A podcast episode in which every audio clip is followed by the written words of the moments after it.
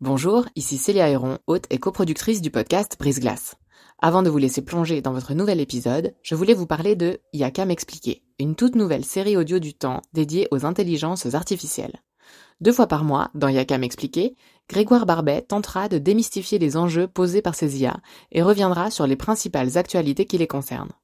Côté podcast, vous pourrez aussi découvrir Sous la coupole, notre podcast d'actualité politique, et bien d'autres encore sur la page letemps.ch slash podcast.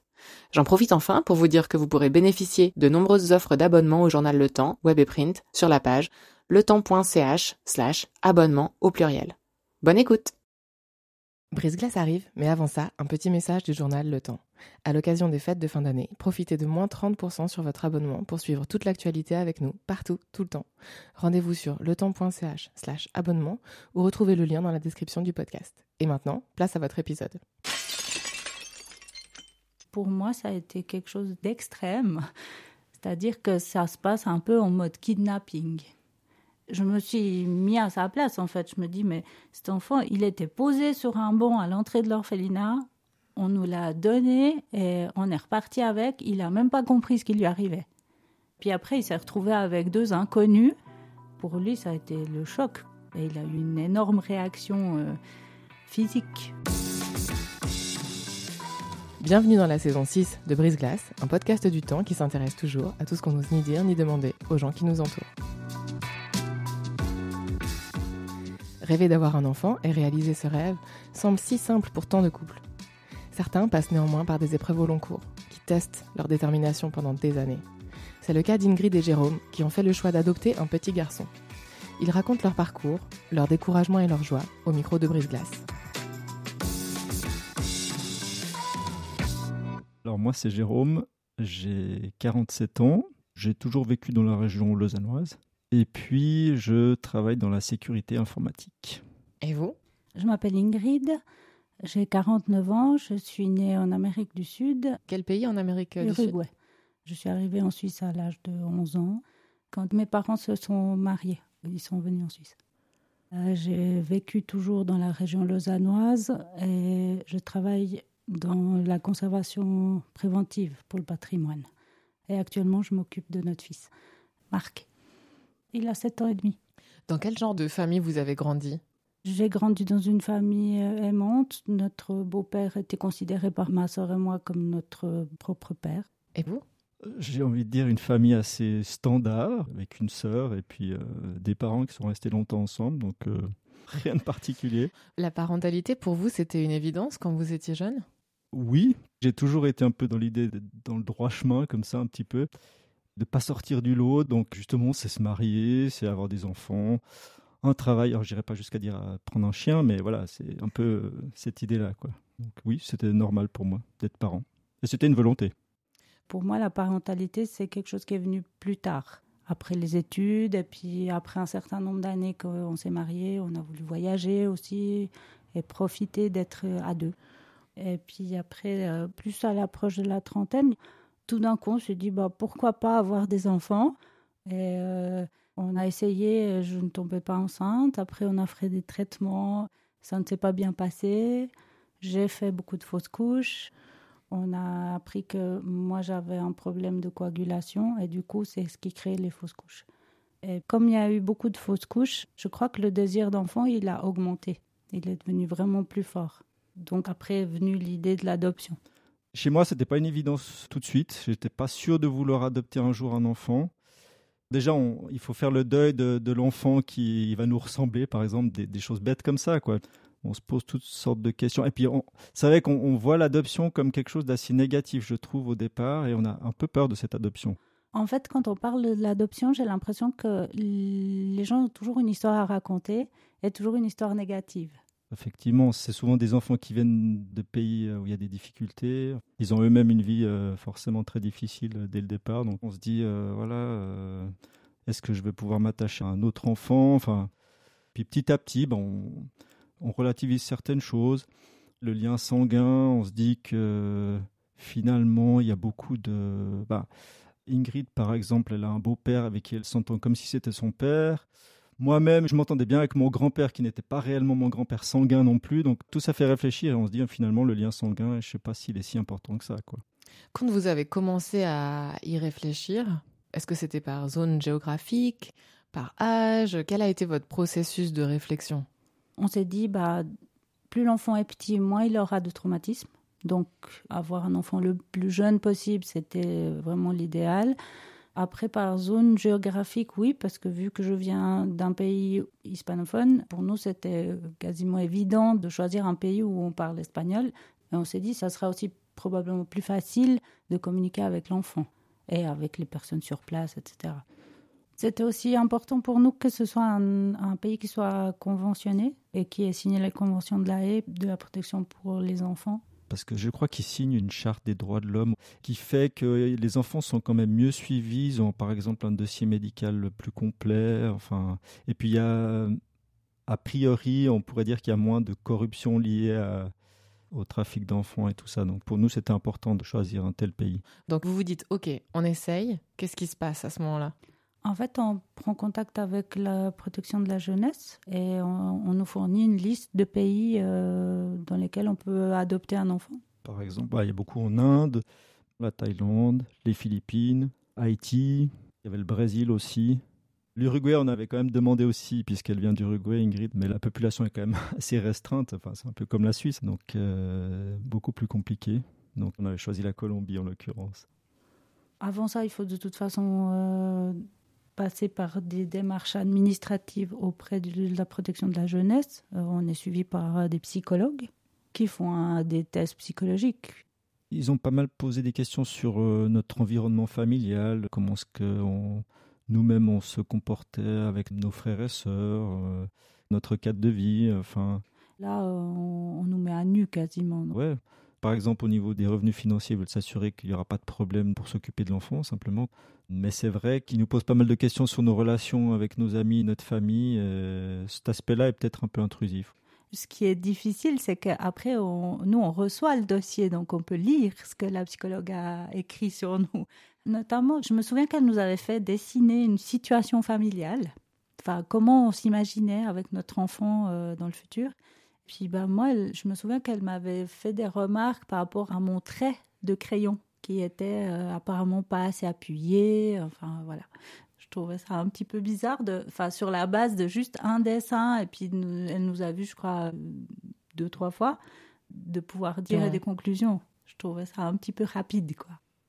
Alors, une fois qu'on a passé l'évaluation psychologique auprès du SPJ, il nous délivre l'agrément, une sorte de permis d'adopter ça se passe à Berne. Et on reçoit un papier qui nous dit, bah voilà, maintenant vous pouvez euh, faire des démarches pour adopter après avoir choisi un pays et envoyer votre dossier dans le pays en question. Et en fonction du pays, il y aura des demandes spécifiques. La Colombie, qu'on avait euh, choisi au départ, demandait par exemple de refaire une évaluation psychologique auprès d'un psychologue agréé. Et quand vous dites on envoie le dossier, donc c'est quoi le dossier? Euh, C'est plein de papiers administratifs qu'il faut faire traduire, le certifier auprès d'un notaire et euh, faire une apostille pour chaque page auprès de la chancellerie cantonale. C'est un timbre, mais pour chaque page, on paye 20 francs.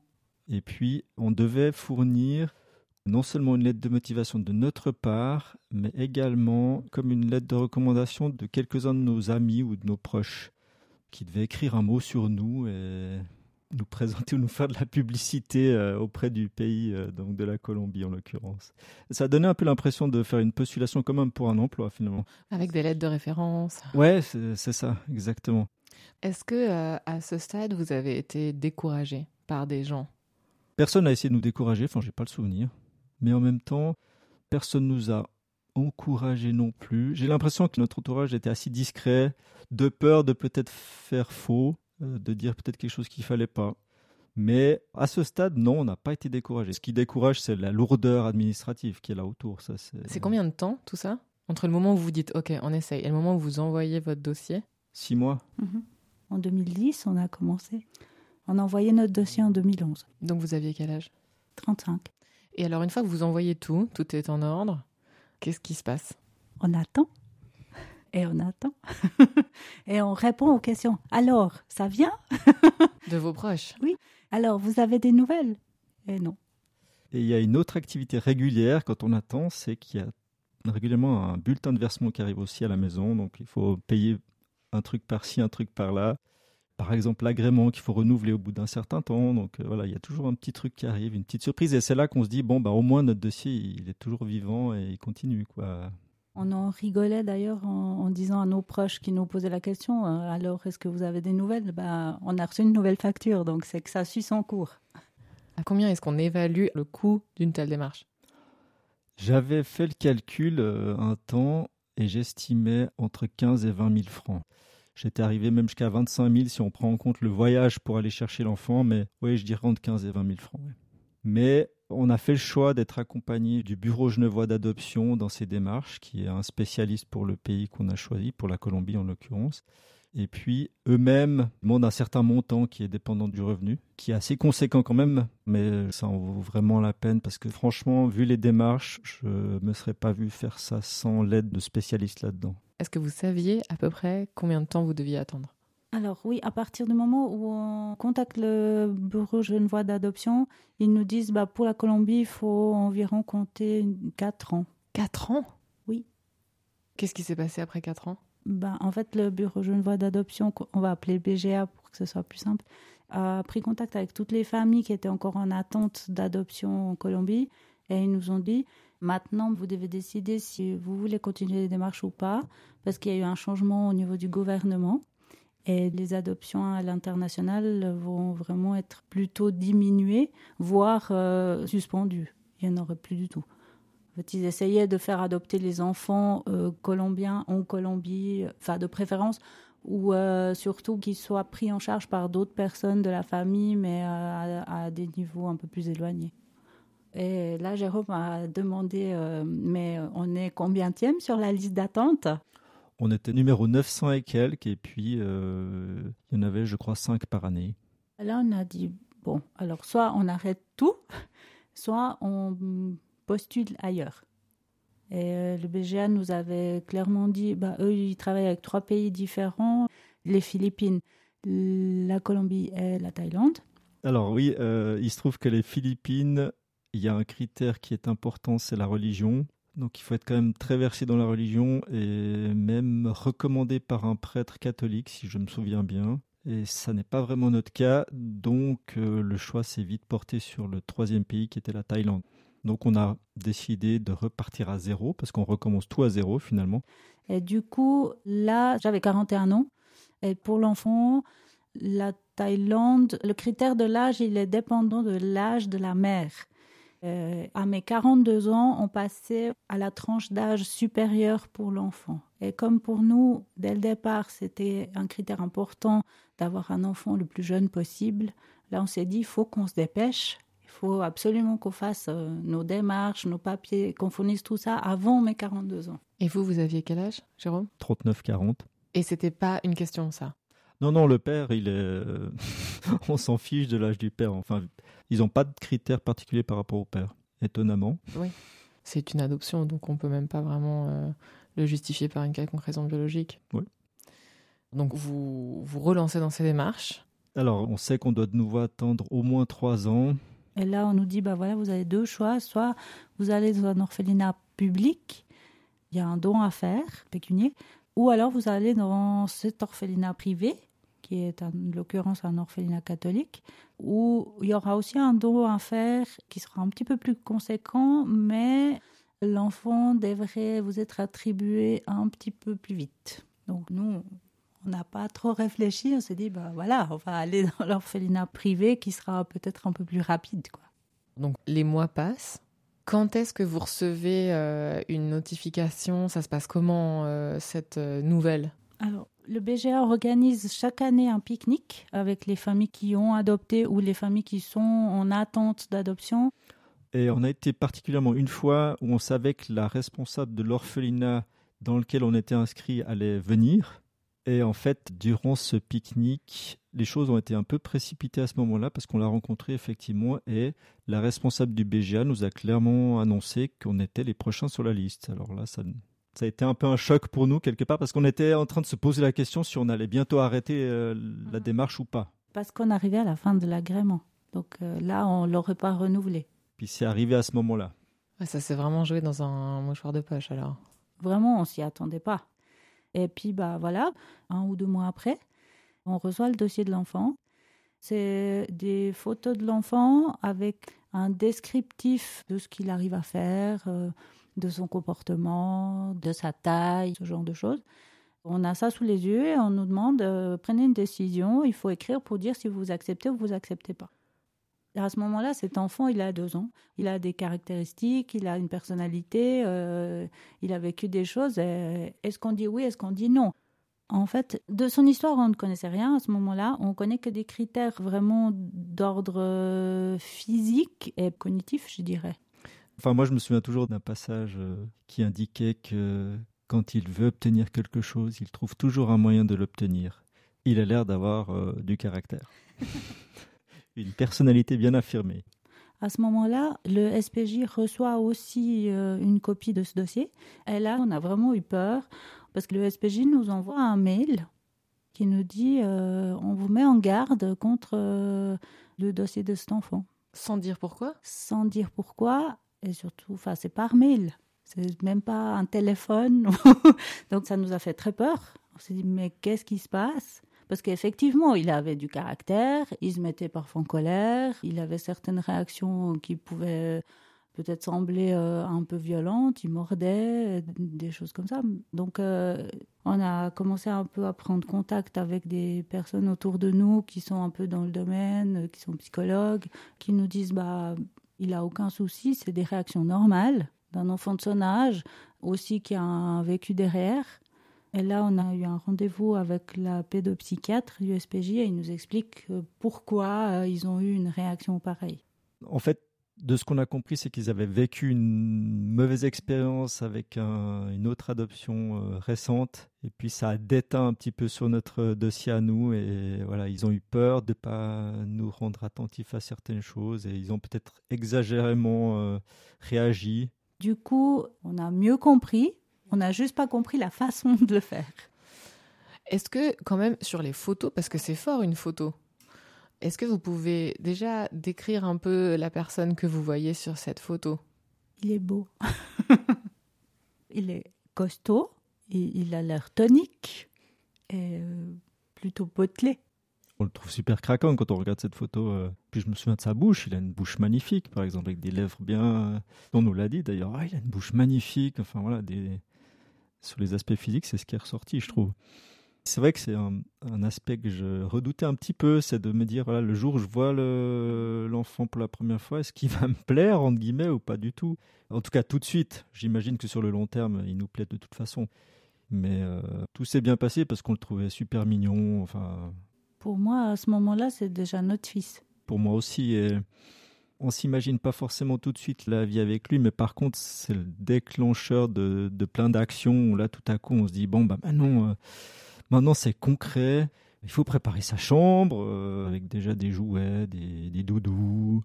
On habite dans une maison qui, euh, jusqu'à maintenant, on était en couple. On faisait pas tellement attention à la sécurité de la maison, et puis tout à coup, on réalise qu'il y a beaucoup de choses avec des angles. qui pourrait faire mal. Donc c'est vrai qu'on a un peu regardé partout, qu'est-ce qui pourrait blesser. Enfin, voilà, on a fait ce genre de petites choses. À partir du moment où on a décidé qu'on disait oui, après on sait qu'on a six mois. Et là, pendant ces six mois, moi, en tout cas, j'ai eu l'impression de faire une espèce de grossesse accélérée, donc euh, de, de couver. Mais euh, en tout cas, à ce moment-là, on, se dit, bah là, c'est du concret, il faut qu'on avance. Et vous faites ça comment? Vous faites un rétro-planning euh, de, du voyage? Alors, du voyage, on ne peut pas parce qu'en fait, on ne sait pas quand on pourra y aller. On nous avertit deux semaines avant. Donc, on nous donne effectivement deux créneaux différents à deux semaines d'intervalle, puis on a le champ de ces deux semaines, et, et voilà. Et sur les six mois, alors, qu'est-ce que vous faites pour vous préparer à votre échelle, à vous? On a lu des livres de spécialistes, euh, surtout euh, au Québec, qui sont très euh, compétents là-dedans, on va dire. Donc, on a lu quelques livres. Mhm. Oui, il y a pas mal d'explications sur qu'est-ce qui va se passer justement après l'adoption. Il y a aussi toutes les choses qu'on pourrait craindre donc toutes les maladies possibles et inimaginables que l'enfant peut avoir, mais aussi euh, surtout comment ça va se passer après, qu'est-ce que ça veut dire quand il réagit comme ci ou comme ça, euh, etc. C'est des réactions que visiblement tous les enfants euh, adoptés ou, ou vont avoir un jour dans leur vie. Finalement, on vous donne la possibilité d'aller récupérer cet enfant, d'aller le chercher. Comment est-ce que ça se passe? D'un côté, on a envie d'aller le plus vite possible. D'un autre côté, la raison prend le dessus et on se dit non, on n'aura pas le temps de se préparer pour cette date-là, donc on prend la deuxième. Et puis euh, moi-même, euh, j'avais un congé paternité de 4 mois. Dans votre entreprise Ça, c'est votre entreprise qui, le, qui ouais, Je travaille à l'État, c'est pour ça. du coup, il fallait quand même aussi euh, préparer un petit peu le départ du, travail. C'est comme un congé maternité, c'est la même chose. Hein. Et puis, euh, j'ai eu la chance, voilà, la loi a changé juste un peu de temps avant, parce que normalement, c'était deux mois de congé et ça passait à quatre mois. Quand vous, vous décidez à y aller, quels éléments vous avez au moment où vous prenez vos billets d'avion? On n'était jamais allé en Thaïlande avant. Et contrairement à la Colombie, où on savait qu'on devait rester sur place minimum six semaines. C'était un critère de base. En Thaïlande, ils demandent de rester peu de temps et partir rapidement du pays avec l'enfant. À ce moment-là, on a eu la chance de rencontrer un couple qui venait d'aller chercher leur enfant et donc qui nous ont expliqué euh, l'arrivée là-bas, euh, même dans quel hôtel ils étaient allés, comment ça se passe quand on va chercher l'enfant, qu'est-ce qu'il faut apporter comme affaire pour lui. Tout ça, il nous a beaucoup aidé. Donc euh, là, on a pu vraiment bien se préparer à ce niveau-là. Oui, parce que du point de vue de l'orphelinat, en fait, on n'a aucune nouvelle. On nous dit rien. On ne sait pas euh, quels seront les besoins de l'enfant. On ne sait pas quelle est sa taille d'habit. On ne sait pas quelle est sa pointure. On ne sait pas s'il aura des, des affaires avec lui. On ne sait rien. On sait que son prénom, Marc. Puis les quelques mots qui nous ont été envoyés dans son dossier. Et au moment où vous montez dans l'avion, lui a quel âge et vous, vous avez quel âge? Lui a deux ans et demi. Et euh, Bah moi 42 et toi 44. Quand vous arrivez, quand vous atterrissez, ça se passe comment ces premières heures? Nous, on a choisi de faire trois jours que tous les deux avant. Et après, on sait qu'on a un rendez-vous qui est pris avec l'orphelinat. Donc, la, personne responsable vient nous parler. Et c'est à ce moment-là qu'elle nous explique un peu euh, quelle est son histoire les circonstances dans lesquelles il a été dans cet orphelinat, pourquoi celui-là et pas un autre. Mais c'est fait euh, par oral, en anglais, pendant dix minutes, euh, très très rapidement. Alors moi j'ai dit à Jérôme, bah, toi t'écoutes, moi je prends des notes. Puis après elle nous dit, euh, bon voilà, alors demain je viens vous chercher, à quelle heure vous voulez que je vienne vous chercher? Donc on lui donne une heure, puis elle vient nous chercher et on va voir notre fils. En fait, on ne sait même pas combien de temps on va le voir. En l'occurrence, on l'a vu pendant euh, une heure et demie. Mais ça vous fait quoi de le voir la première fois? Oh, Ça fait un choc. Alors, il y a, beaucoup d'émotions. Il a vraiment été vers Jérôme directement. Moi, je n'existais pas. Mais sur le moment, bah, il y a tellement d'émotions que je me dis, de toute façon, il ne nous connaît pas, alors c'est pas contre moi, voilà. Mais c'est vrai qu'après, dans les mois qui suivent, il me repoussait aussi. Donc, c'est quelque chose qui a duré un certain temps. En tout cas, quatre mois. Mais enfin, à ce moment-là, donc, on s'est promené un peu dans le jardin de l'orphelinat avec lui. Il semble content d'être avec nous. Il parle pas beaucoup. Enfin, il dit quelques mots qui sont pas toujours compréhensibles en revoyant les photos après, on se dit, il a quand même l'air un peu effacé, un peu comme s'il comprend pas trop ce qui lui arrive.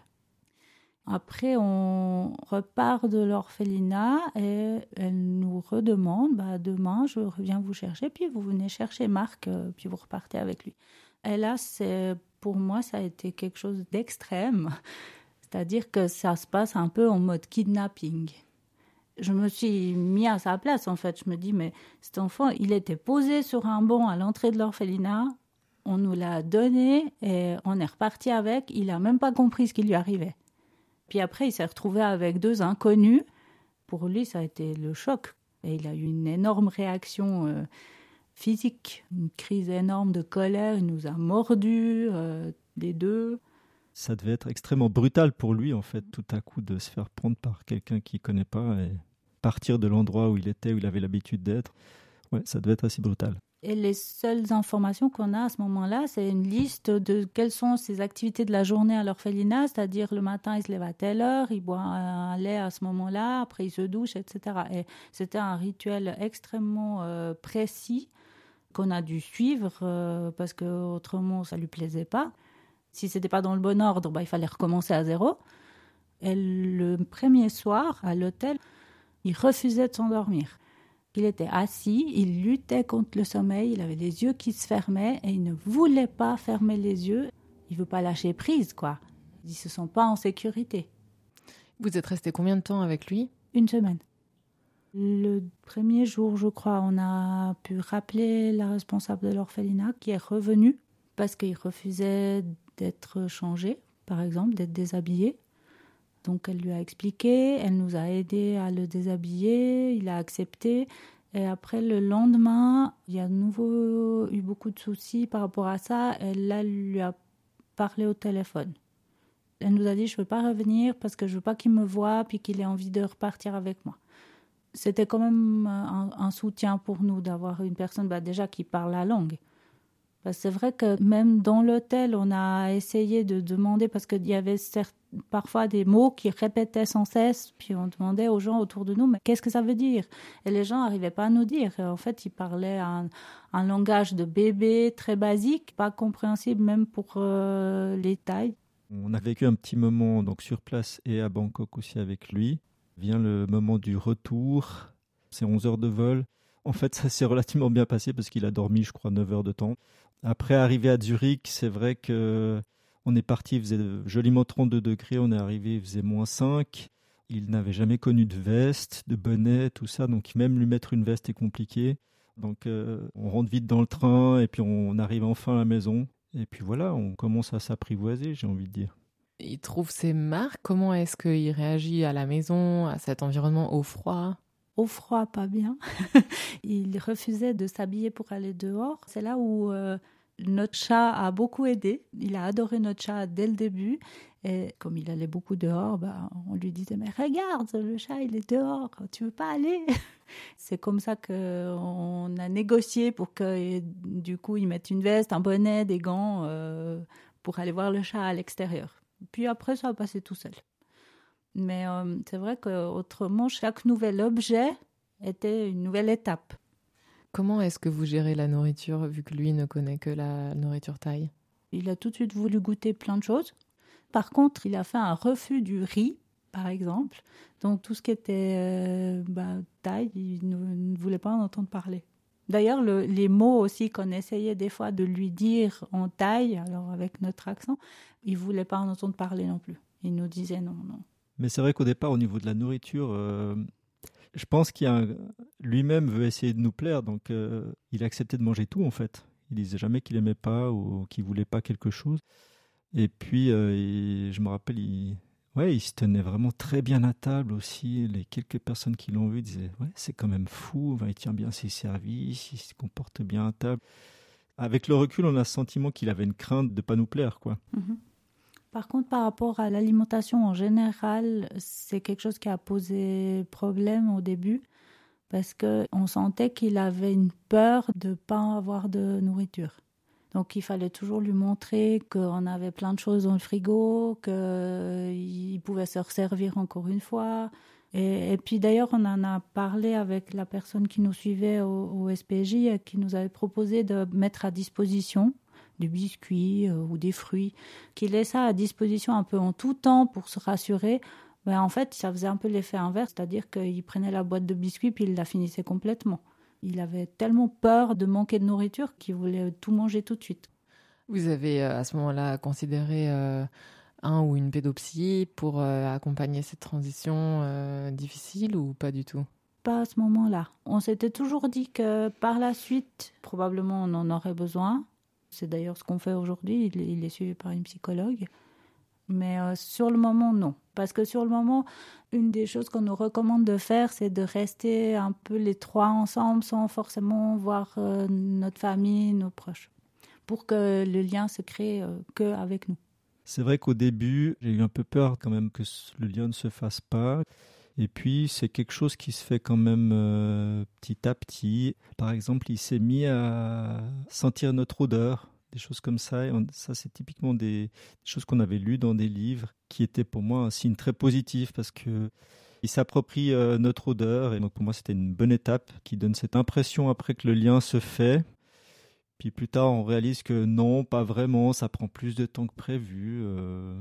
Au début, je pensais que ça allait durer six mois. Bah, ça a peut-être duré une année, une année et demie, jusqu'à qu'on sente un vrai attachement. Vous avez mentionné tout à l'heure le fait que certains enfants adoptés ont des comportements euh, assez euh, récurrents. Les crises de colère, dues souvent à un manque de confiance en soi.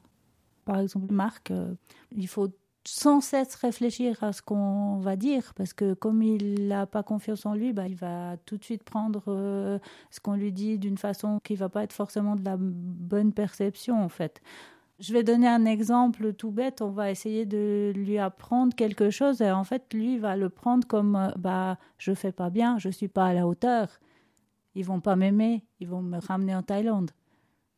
Il a ce besoin de, de se rassurer en permanence par exemple, il nous demande très souvent où on est dans la maison. On a une maison qui a plusieurs étages et puis il faut toujours qu'on soit sur le même étage que lui. Et moi, s'il ne m'entend pas pendant euh, dix 10 minutes, bah, au bout de 10 minutes, il va dire Maman Et j'ai dit Oui. Ah, je voulais juste savoir où tu étais. Il y a quelque chose que vous avez mentionné aussi, qui était euh, le fait qu'il a été plutôt dans une situation de rejet vis-à-vis de, vous, figure euh, maternelle. Comment est-ce que ça s'est résolu? Par la force des choses, parce que Jérôme était en congé pendant quatre mois, puis après, il a dû retourner travailler à 100%. Ça s'est euh, soldé par euh, quelques crises de colère. Pour lui, j'étais pas la figure la plus avenante qui soit, on va dire. Mais on nous a expliqué ça comme bah, le fait qu'à l'orphelinat, les figures d'autorité, c'était que des femmes. Il y a aussi le rejet maternel. Euh, donc, euh, forcément, je suis un peu persona non grata. Quoi. Les hommes, euh, c'est plutôt une, une, vision positive parce que c'est ceux qui viennent jouer avec les enfants, c'est ceux qui viennent s'occuper au niveau santé. Donc, c'est que du positif pour les hommes. Sur euh, le regard des autres, est-ce que vous avez senti une curiosité ou une forme de jugement? On avait un peu une crainte parce qu'on nous a mis en garde par rapport à ça, vu qu'on habite dans un petit village. Mais en fait, non, pas du tout. C'est vrai qu'on a la chance d'être dans un petit village qui euh, pas mal de personnes d'origine différentes, je pense déjà, étonnamment. Donc euh, moi j'avais plutôt l'impression que les gens étaient plutôt ravis pour nous de nous voir avec un petit enfant. J'ai plutôt l'impression que c'était bienveillant. Il y a plusieurs euh, personnes, notamment Amandine Gay, qui est une activiste et euh, documentariste noire qui a réfléchi à la question de l'adoption interraciale. Est-ce que c'est quelque chose que vous, vous aviez conscientisé, enfin, les enjeux qui se poseraient du fait que euh, cet enfant soit d'origine asiatique, que vous soyez blanc dans un pays blanc, où lui serait l'altérité? Oui, parce que quand on a fait nos démarches en Colombie, en fait, il fallait choisir la couleur de peau parmi quatre couleurs, quatre nuances de couleurs, c'est quelque chose que nous on a trouvé un peu surprenant. Et du coup, ça nous a fait prendre conscience qu'effectivement, euh, il y a des pays où la nuance de couleur est importante apparemment. Et puis c'est là que on nous a mis en garde justement par rapport au fait qu'on habitait dans un petit village. Mais on nous a dit aussi que les Asiatiques sont souvent mieux perçus que les gens euh, noirs, en fait. En tout cas, nous, on voit que euh, pour lui, à l'école, il n'y a aucun problème, alors que d'autres enfants qui ont la peau noire euh, ont eu des soucis. Sont victimes de racisme. Alors, on s'était mis d'accord sur le fait qu'on ne parlerait pas de son histoire aux autres personnes, même à notre entourage proche, parce que c'était quelque chose que lui devait choisir de dire ou ne pas dire. Et puis après, bah, lui, il a posé des questions euh, sur ses parents biologiques. Et puis à ce moment-là, bah, on a essayé de lui expliquer avec des mots euh, adaptés à son âge.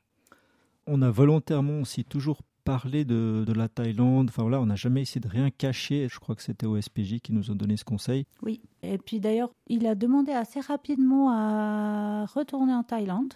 Et du coup, c'est ce qu'on a fait euh, tout dernièrement pendant les vacances d'octobre.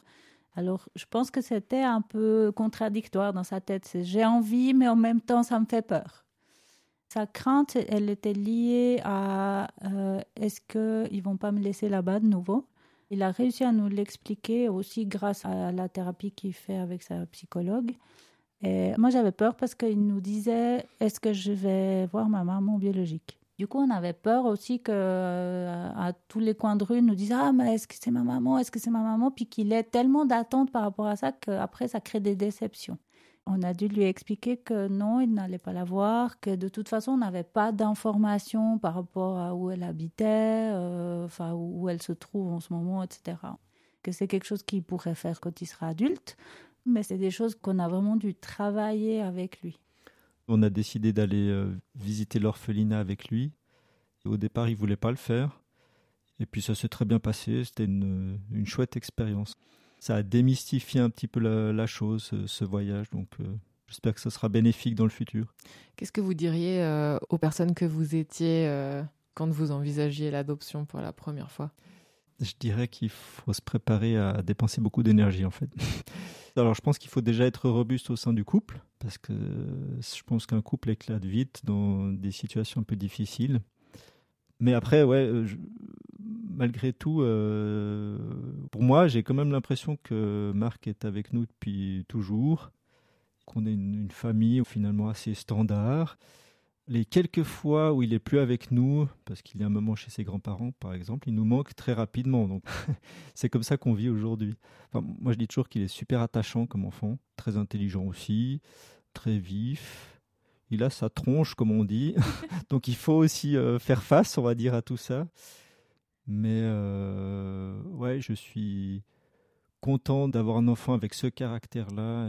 Si c'était à recommencer, je le ferais. Oui, il faut avoir les épaules solides, mais ça vaut le coup. Et puis, enfin, nous, on a eu beaucoup de soutien de la part d'autres familles qui ont adopté et qui ont pu nous dire, bah, c'est normal qu'ils réagissent comme ça. Donc, c'est très rassurant. On se remet énormément en question. Il faut se remettre en question. Ça sera le mot de la fin. Merci d'avoir écouté ce nouvel épisode de la sixième saison de Brise Glace. Je suis Célia Héron. Cet épisode a été réalisé en collaboration avec Virginie Nussbaum et monté par Sylvie Coma. Pour découvrir tous les autres, rendez-vous sur la page letemps.ch slash podcast ou sur vos applications d'écoute. À dans 15 jours!